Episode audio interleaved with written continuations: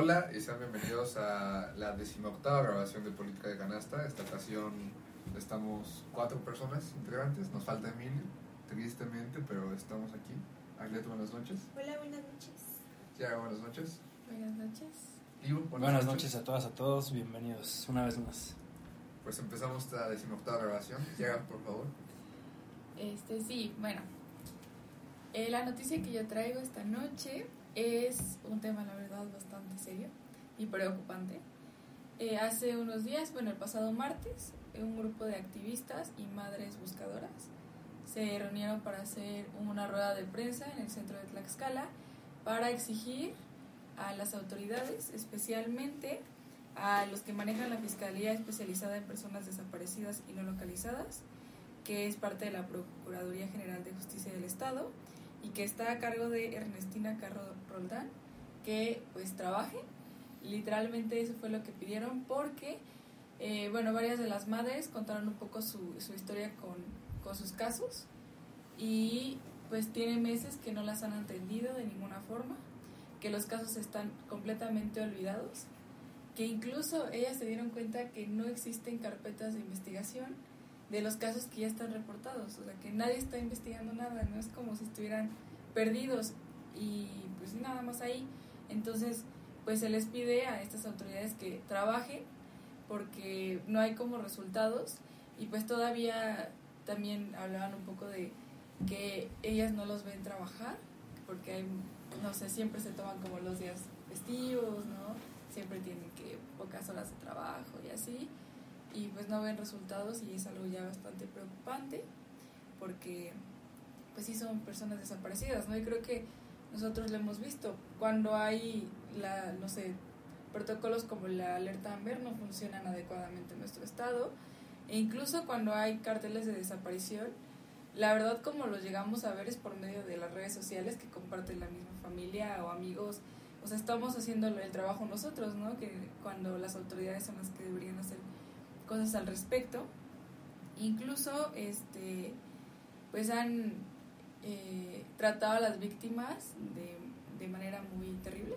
Por ejemplo, había una eh, chica que estaba ahí, que su papá fue reportado como desaparecido.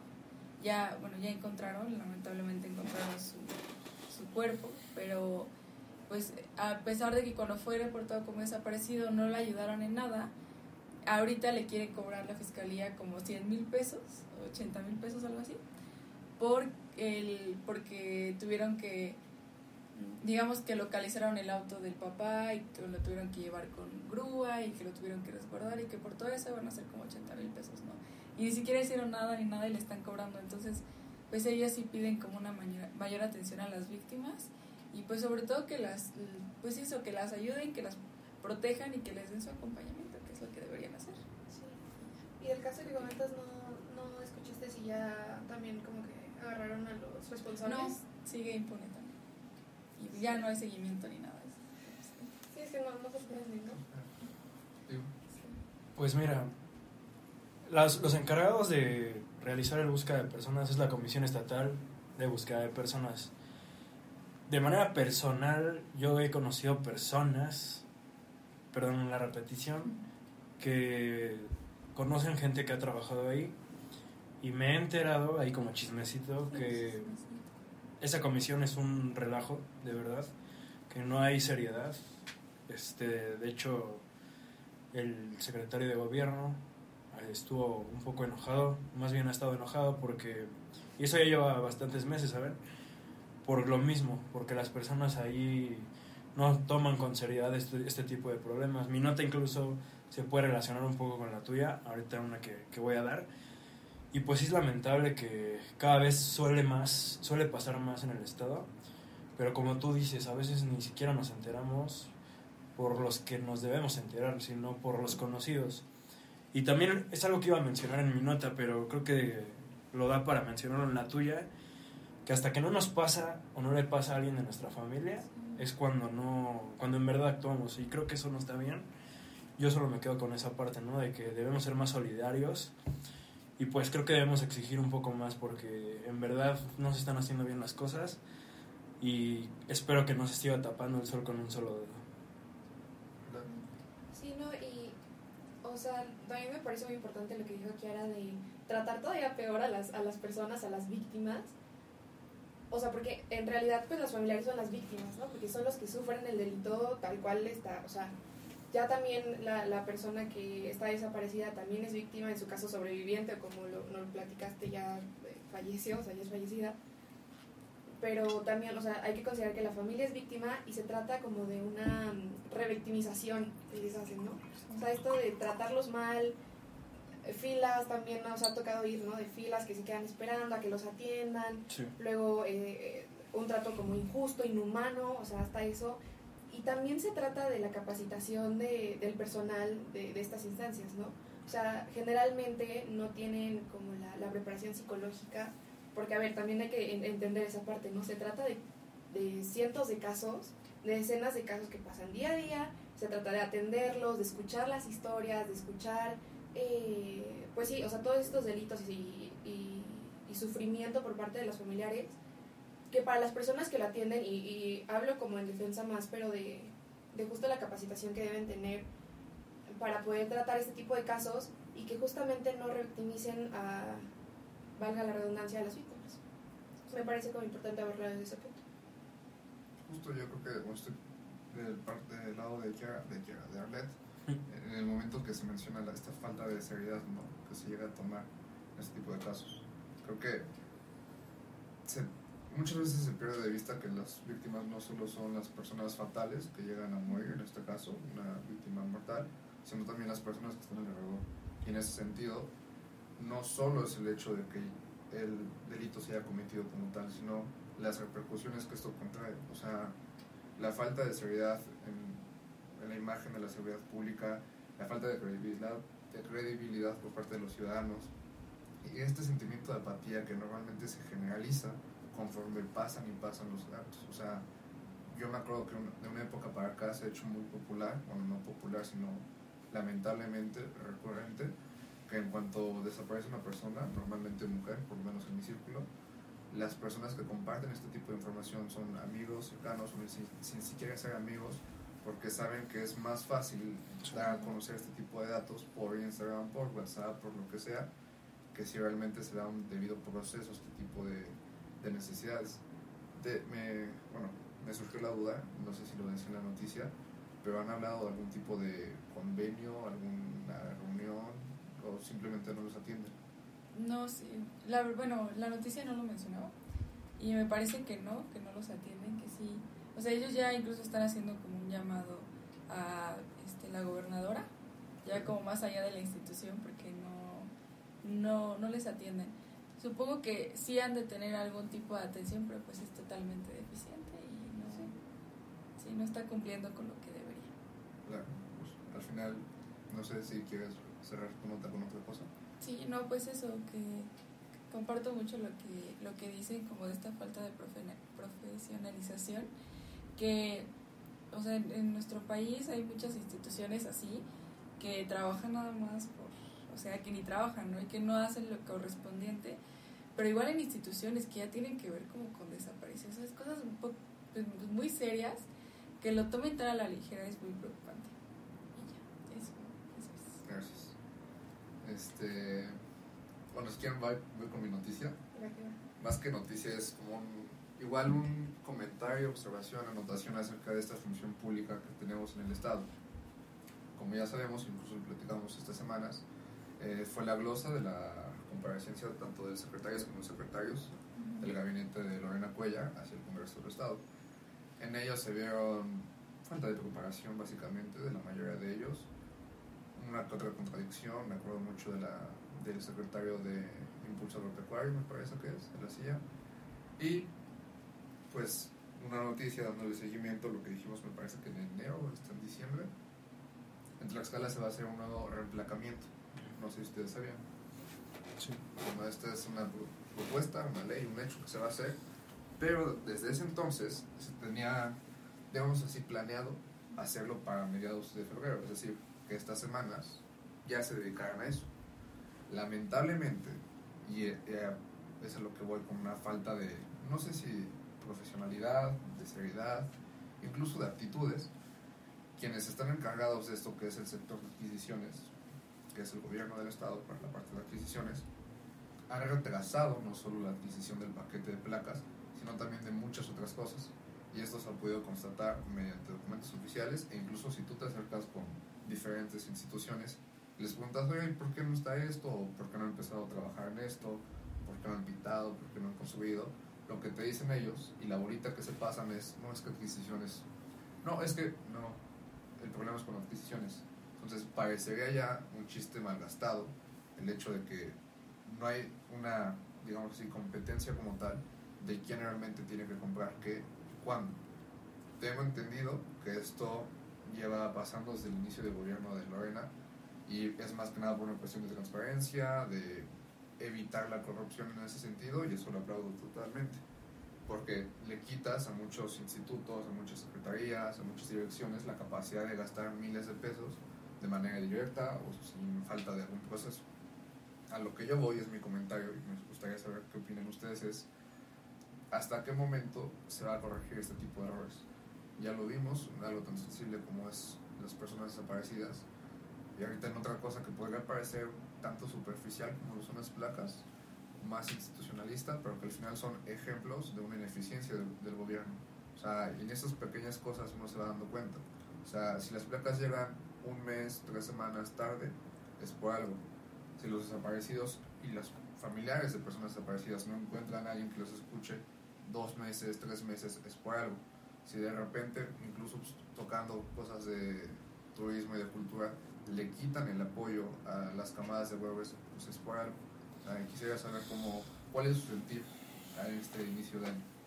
Sí, o sea, se trata de la ineficiencia, ¿no? De la que hemos hablado yo creo que en, to- en todo, bueno, en el pasado que yo estuve, pero se trata de la ineficiencia de las instituciones y de todas estas secretarías que no se ponen de acuerdo, como dice, se pasan la bolita. Entonces, este, pues, tiene mucha razón, o sea, y lo- me, me gustó tu análisis, o sea, cómo desde la desaparición de personas hasta el reemplacamiento, este, ¿dice así? Reempla- Sí, está bien. este sí o sea como como la ineficiencia y la impracticidad o sea de servicios que debemos tener los tlaxcaltecas como ciudadanos de Tlaxcala pero como de cualquier otro estado los servicios garantizados de una forma rápida eficaz efectiva. Entonces eh, sí o sea como dices o sea detrás de detrás de la organización y detrás de todo este trabajo de las secretarías de las instituciones del gobierno qué está fallando que supongo que son muchísimas cosas. Sí, este, para que todo esto salga tan mal, ¿no? claro. Digo, Sí, yo también coincido con Arlet. Este, créeme que aunque no hayas venido, lo hemos hablado cada semana, es el pan de cada día. Sí. Y no es como tal una queja, pero sí queremos más transparencia también en cuestión de lo que nos dicen, ¿no? Creo que yo he criticado mucho eso en, en política de canasta al- alrededor de, a lo largo de todos estos meses, que a mí se me enoja en lo personal que te vendan una cosa cuando tú claramente no lo ves así, ¿no? Eh, la transparencia es algo muy importante y considero que al menos este gobierno no lo tiene del todo bien. Y ahí, desde ahí empezamos mal. También debemos analizar las estructuras de gobierno que tenemos. Eh, ya, cono- ya hemos analizado un poco más sobre el turismo, sobre cultura, pero creo que si nos vamos a cada dependencia y vamos rascándole, encontramos en todos falta de organización y falta de compromiso. Creo que esa palabra es muy importante, falta de compromiso. Y en este caso, con lo de las placas que nos comenta Eduardo, pues también no podemos olvidar a la gente, ¿no? Y yo he escuchado ya gente que se está quejando de lo mismo. Entonces es otra piedrita en el zapato y es otro problema al que se van a tener que enfrentar. Pero pues aquí la pregunta es qué van a hacer para empezar a evitar eso, ¿no?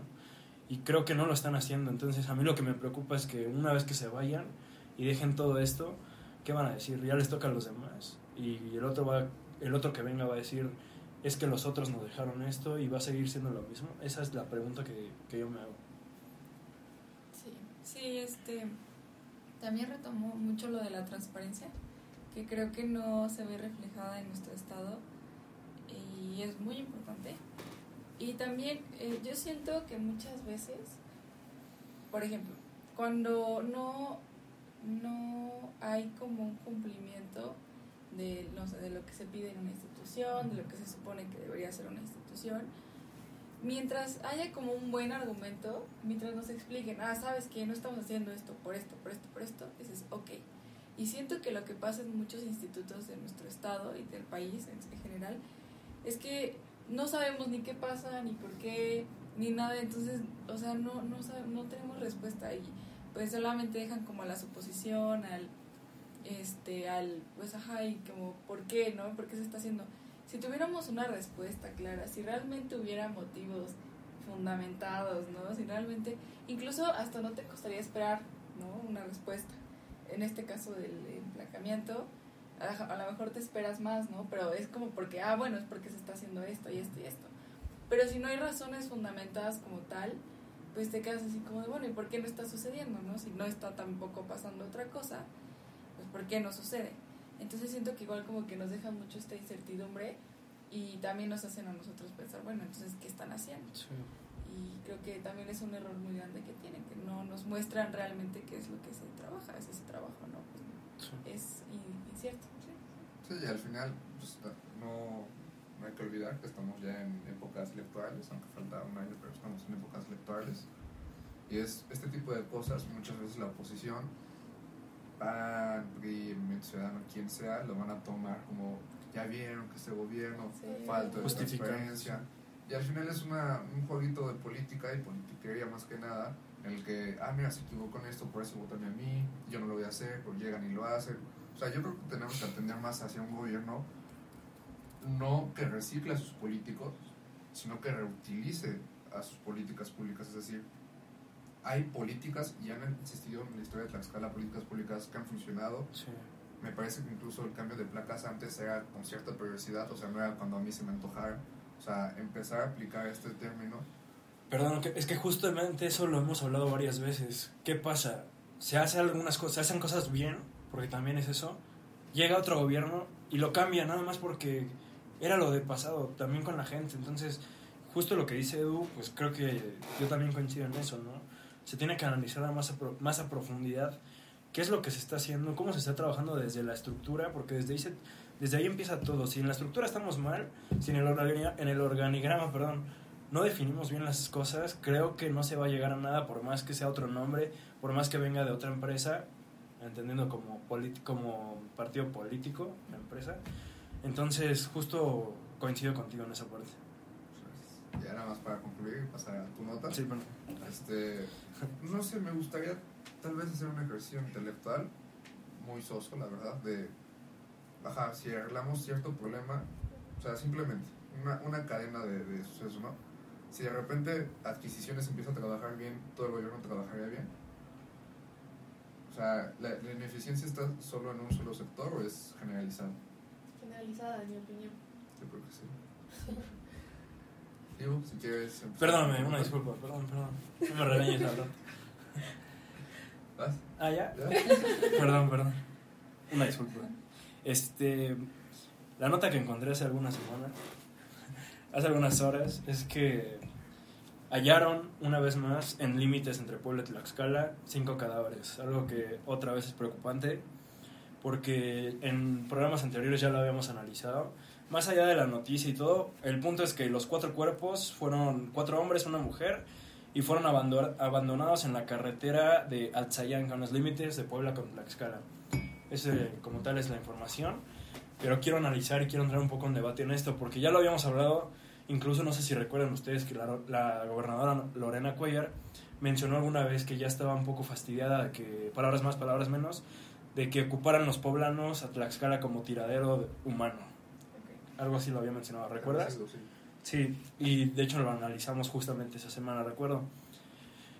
A mí sí me preocupa bastante que cada vez más se normaliza este problema. O sea, cada vez más escuchamos de que encontraron un cadáver no sé dónde, encontraron un cuerpo, que en una bolsa, que esto. Los voy a poner a pensar un poco y a recordar.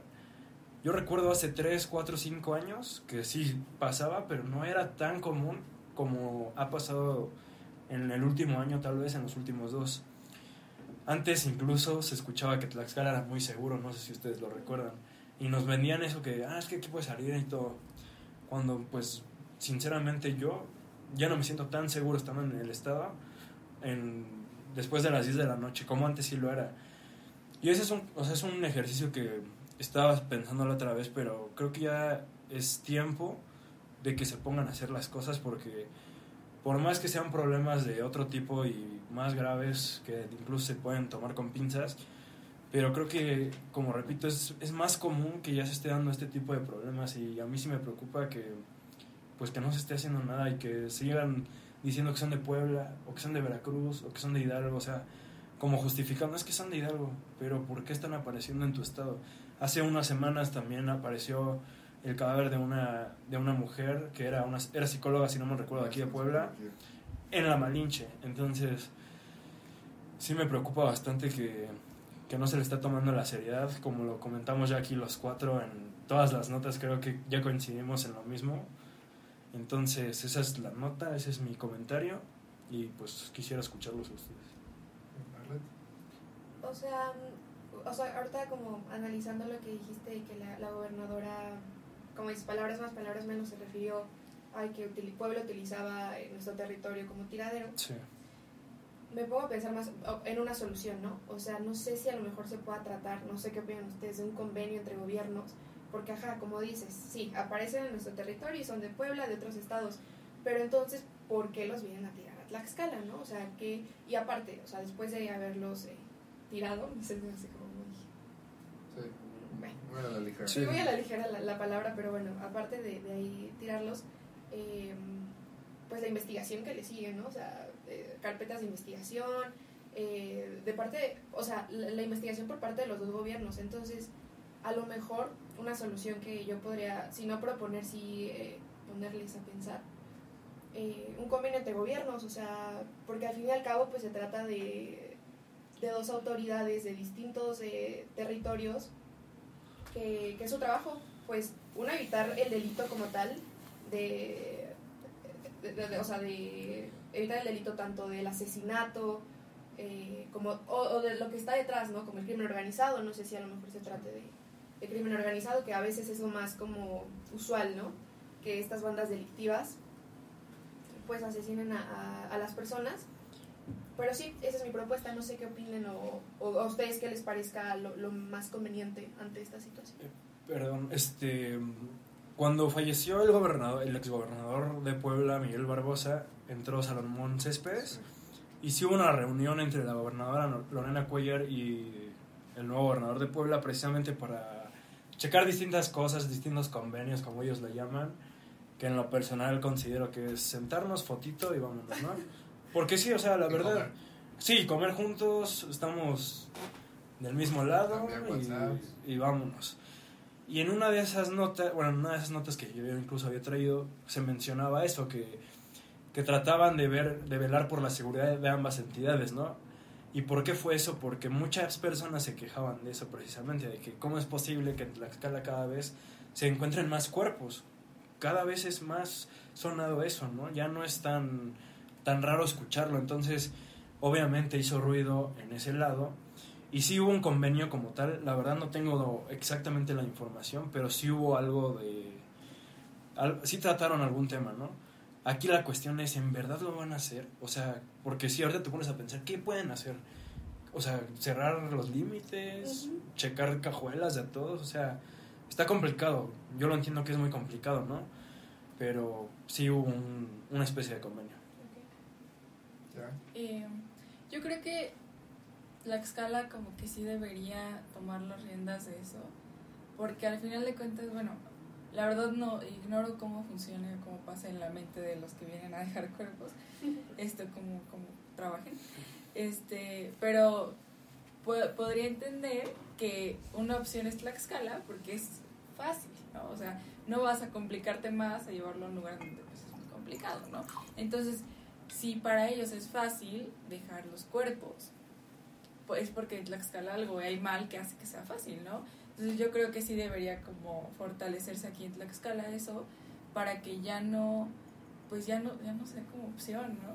Para los que tienen pensado eso, o sea, ya, ya no sea una opción viable, porque bueno, aquí en Tlaxcala va a haber como, pues ya, es que la verdad no sé cómo que podrían hacer, porque sí es algo bien complicado. Pero sí es algo que deberían tener en mente, como reforzar la seguridad de alguna forma para ya evitarlo, ¿no? Porque igual siempre las noticias son son esas y siempre es el mismo discurso, no, sí, hay, que trabajar en eso y pues vuelve a hacer lo mismo e incrementan. Eh, no sé, me parece pues que sí Tlax- Tlaxcala tiene como que tomar las riendas porque pues al final de cuentas a nosotros es a los que se nos está saliendo de control, ¿no? Porque, porque les parece me- mejor idea irlo a dejar a Tlaxcala que en el estado en el que sucedió, por algo. Entonces creo que sí se debe atacar desde ahí. Estoy de acuerdo con lo que se ha dicho. Incluso, no sé, ya el nuevo titular de la SSC, el secretario Zelaya, me parece su apellido, no, creo que sí, Zelaya, en la comparecencia de la glosa, que a mi ventaja, bueno, mi, mi manera de verlo tenía ventaja porque pues, lleva tres semanas en el CAR, me parece. Y cuando le mencionaban este tipo de cosas, eh, me parece que pregunta expresa, no sé si de Gilberto, del, del PAN o de, de Cambrón, del PRD. PRD. ujú. Eh, él menciona que ya se firmaron no sé cuántos acuerdos con Hidalgo, con Ciudad de México, con Puebla. Y no lo puedo citar textualmente porque no me acuerdo, porque él menciona algo así como: se van a firmar todos los acuerdos que sean necesarios para garantizar esta seguridad. Yo creo que acuerdos con uno es necesario. Lo que realmente vaya esta redundancia de la palabra, pero lo que se necesita es que se pongan las pilas y trabajar. Porque lo que mencionas, probablemente sean o sea crimen organizado, que incluso el mismo secretario llegó a negar cuando se le cuestionó por los Guacamaya Leaks. Ujú. Y dijo, no, en Guerrero sí hay eh, crimen organizado, en Tlaxcala no, cada quien puede pensar lo que guste, pero en dado caso de que no sea crimen organizado, los tienen muy bien montado, porque ya es casi casi un modus operandi, Sí. que saben probablemente a qué horas pasar, en qué carretera, bajo qué nivel de, no sé, tráfico, con qué pretexto arrollarse, o sea, todo ese tipo de cosas es algo que ya lo tienes que tener, como dice ya, yo no sé qué pasa en la mente de una persona que hace eso, pero ya lo tienes planificado, o sea, lo haces con premeditación, alevosía y ventaja. Y en ese sentido, Tlaxcala no puede llegar con un convenio y decir, ay, no lo hagas, por favor, ándale, pórtate bien. No, la Tlaxcala, por lo menos mi manera de verlo, tiene que tomar una política más agresiva en ese sentido. Implementar policías territoriales que estén 24-7 checando eso, porque si no, al final va a ser, ah, otro cuerpo, ah, y ahorita esta semana son 7, y dentro de dos van a ser 10, o sea, no sé. Igual para refrescar lo que decías, el, el nombre del secretario de Ciudad Ciudadana es Ramón Zelaya Gamboa. ok. Y, o sea, como dices, hace tres semanas, no sé hace cuánto, pero hace muy poco eh, fue nombrado el titular de, de esta secretaría. Sí. ¿Y cuánto tiempo no se tardaron? No sé si ustedes estuvieron al tanto, pero ¿cuánto tiempo no se tardaron en nombrar al titular? Y primero se rumoraba, ¿no? Que primero era uno, ¿no? Que después era otro, y que después que una mujer. Hasta el último, y me parece que la gobernadora aplazó el nombramiento de, de este secretario, ya como de últimas a la carrera buscando. O sea, es que yo me imagino, no sé si fue así, pero yo me imagino a la gobernadora aquí de que, oye, necesito secretarios, tal.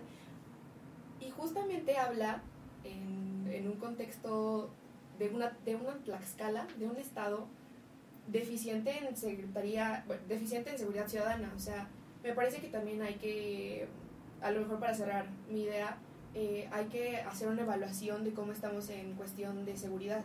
O sea, para mí lo que sería como congruente e ideal por parte de esta secretaría es primero hacer como una evaluación. Áreas deficientes, áreas que a lo mejor son más efectivas y posteriormente, como ustedes lo señalan, generar acciones agresivas, que estoy completamente de acuerdo. O sea, generar acciones pues para evitar todo este tipo de, de delitos. Claro, totalmente. Este, ¿Quieres concluir tu nota?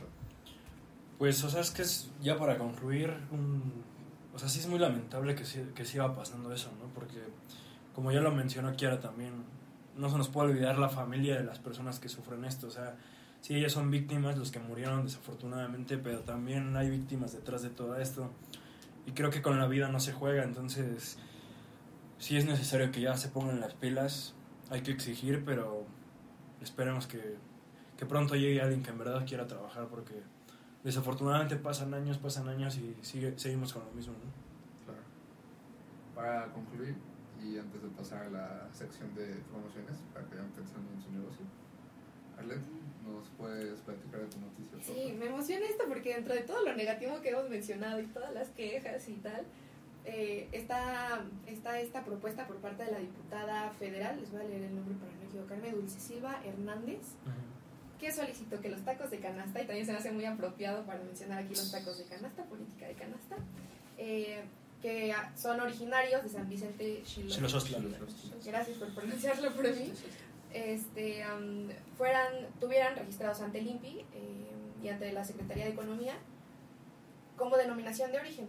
Pues porque justamente la denominación de origen que está en la Ley Federal de Protección a la Propiedad eh, Industrial eh, justo es que los productos que se que se mm, que son de un estado de un territorio de, de la República Mexicana pues sean denominados como tal no que provienen de ahí. Lo que pasó con el tequila, el mezcal. Sí. justo justo justo también. Entonces me parece una buena propuesta la verdad es que pues este muy yo tlaxcalteca mi yo tlaxcalteca dice que qué bueno porque sí son de Tlaxcala y porque están muy ricos.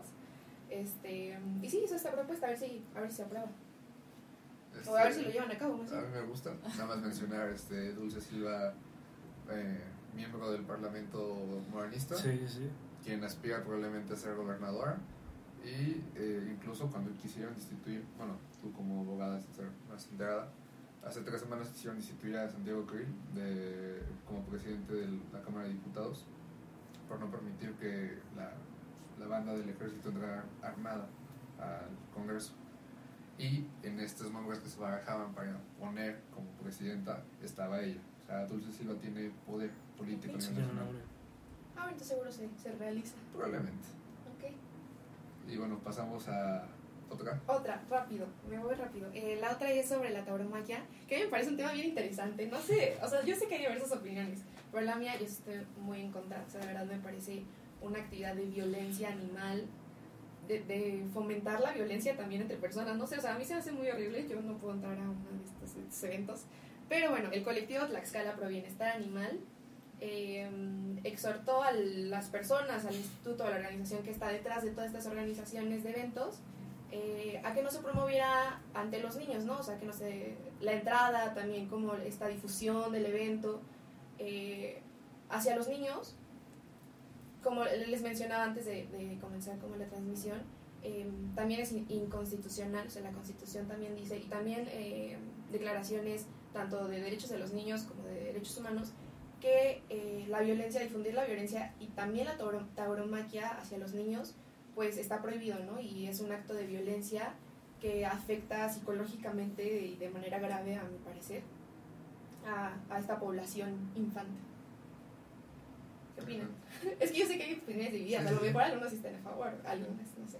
Digo, Justamente la semana pasada traje una nota donde el presidente municipal, Jorge Corichi, mencionaba, ¿fue la semana pasada? Sí. Sí, la semana pasada él fomentaba la tauromaquia como parte importante para el sector turismo porque no podemos dejar, a ver, antes, paréntesis, comentario personal, yo también estoy en contra, tampoco me gustan, pero, hay un pero, a mí lo que sí me gusta de eso es la parte cultural e histórica que hay detrás de eso, tampoco podemos olvidar eso. En esa parte de los animales, sí estoy completamente de acuerdo contigo. Pero eso es un debate que hemos tenido incluso Eduardo y yo de hace años. Porque no podemos dejar de lado que Tlaxcala también se conoce a nivel internacional por esa parte. Porque tiene historia, tiene cultura y tiene tradiciones. Entonces, creo que ahí sí deberíamos ver. Bueno, tú dices que está en la constitución, ¿no? Yo también considero que un niño no puede entrar a un lugar así. A mí tampoco me gusta asistir, pero sí me gusta esa parte cultural e histórica que hay detrás de eso, ¿no?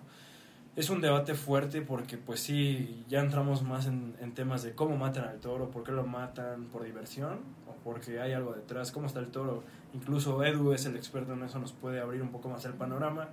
Él, ha queja- él se ha quejado mucho en ese aspecto de que las corridas actualmente ya no son lo de antes.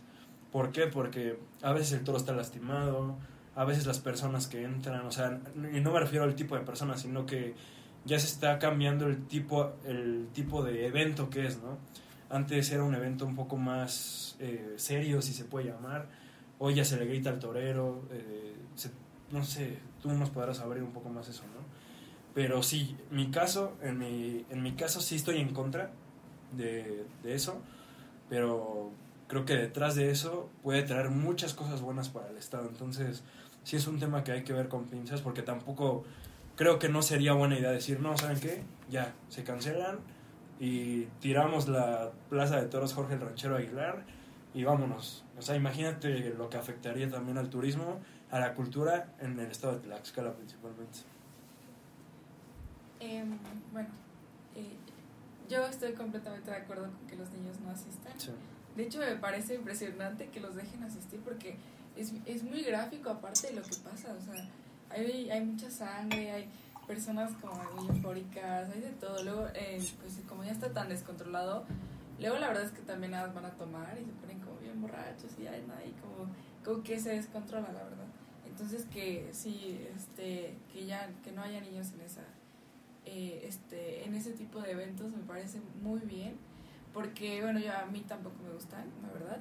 Entonces creo que no, o sea, no estoy como decir sí, ya que los elimine, no sé si eso pueda pasar en Tlaxcala, o sea, no sé qué tan viable sea, pero al menos a poner, como hacer todo lo posible para, pues, este, evitar que tenga como repercusiones como esto de los niños o que haya otras situaciones ahí adversas, como hacerlo un poquito más serio a lo mejor, o sí poner un poquito más de, pues de, no, no sé cómo decirlo, regulaciones, Restricciones, restricciones, ajá.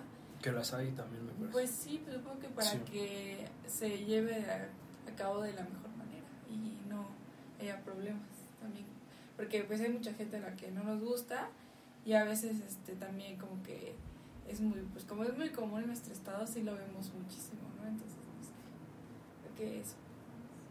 Yo, bueno, yo sí soy taurino, no me considero taurino, pero no soy a favor de la actual tauromaquia que se está impulsando desde hace unos años. Y no por lo que ya mencioné, digo, me parece que a lo que era en sus, no inicios, porque también tiene otros dotes, pero lo que llegó a ser la época dorada de los toros en México, les hablo de los 80s, 90s, inicios de los 2000s, eran una fiesta informada, formal, que me parece que no tenían tanta participación de los niños, incluso dentro de las corridas hace unos años empezó a hacer esto de sí a los niños en los toros, que a nivel personal yo tampoco comparto que un niño debe estar ahí, ni en otros muchos lugares, pero es otro debate, que es, yo creo que la conformidad infantil acerca de qué está pasando, qué es bueno y qué es malo y cómo se puede normalizar incluso la violencia cuando no se tiene bien aterrizados estos criterios y estos conceptos, llega a ser muy dañino para la sociedad en otro, en otra, en otro tiempo, también considero que tampoco eh, se debe de promover esta fiesta brava, o sea, esta, estos festejos taurinos, porque me, me niego a decirle tauromaqui, porque es ya la, digamos así, la corrupción absoluta del fenómeno artístico para pasar a ser un espectáculo cultural. Y que no se me malentienda, no, no, no demerito a los artistas, a los toreros, a los empresarios, pero yo no estoy a favor de una fiesta brava que lidia toros que no están en el peso, que, que no cumplen con los reglamentos, que puedes hacer una, una mala actuación y te siguen contratando. Y yo creo, y es algo que incluso puedo debatir con un profesor de filosofía, que la fiesta brava como tal llegará un momento en el cual muera, pero no por el triunfo de sus detractores, sino por la abstinencia de sus seguidores. Y eso es por lo menos lo que a mí me está pasando. O sea, la apatía que me genera los carteles, los toros, todo alrededor de las corridas de toros, para empezar en Tlaxcala, que se, en teoría debería ser una de las tierras que mayor información, más cultura debería de tener, me parece tristísimo.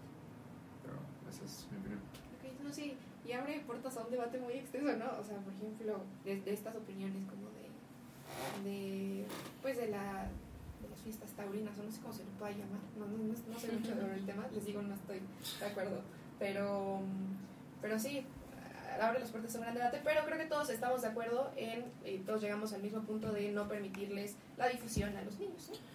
Oye, perdón, eh, quería comentar la primera parte, lo de los tacos de canasta. Sí, sí, No, a mí se me hace muy padre eso porque incluso eh, nosotros que tenemos un poco más de contacto con el estado de Puebla, mucha gente de fuera cree que los tacos de canasta son de Puebla.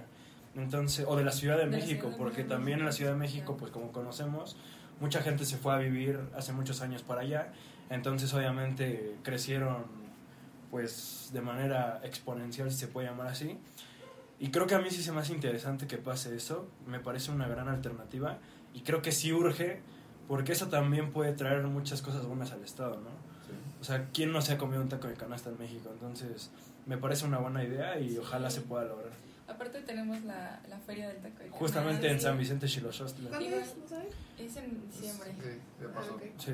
Vale. Igual, eh, no sé si se acuerdan que salió un documental en Netflix de, Ah, sí. Sí, sí, del sí, sí. taco, Sí. ¿cómo se- Crónicas del taco, algo así. así. Sí, sí, sí. Eh, y que hay un capítulo del taco de canasta y que sale este eh, una a la que le pusieron le- Lady Tacos de Canasta. Ah, sí, tacos, tacos.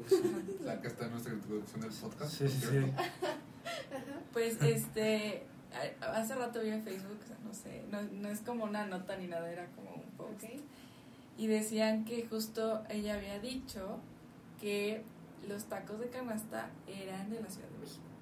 Y que no, no importaba como real, o sea, realmente que para ella y para su gente son de la Ciudad de México y que es como su origen y es como donde está como, co- ¿cómo decirlo? Como la, la mayor, el mayor consumo. La meta. ándale, ándale.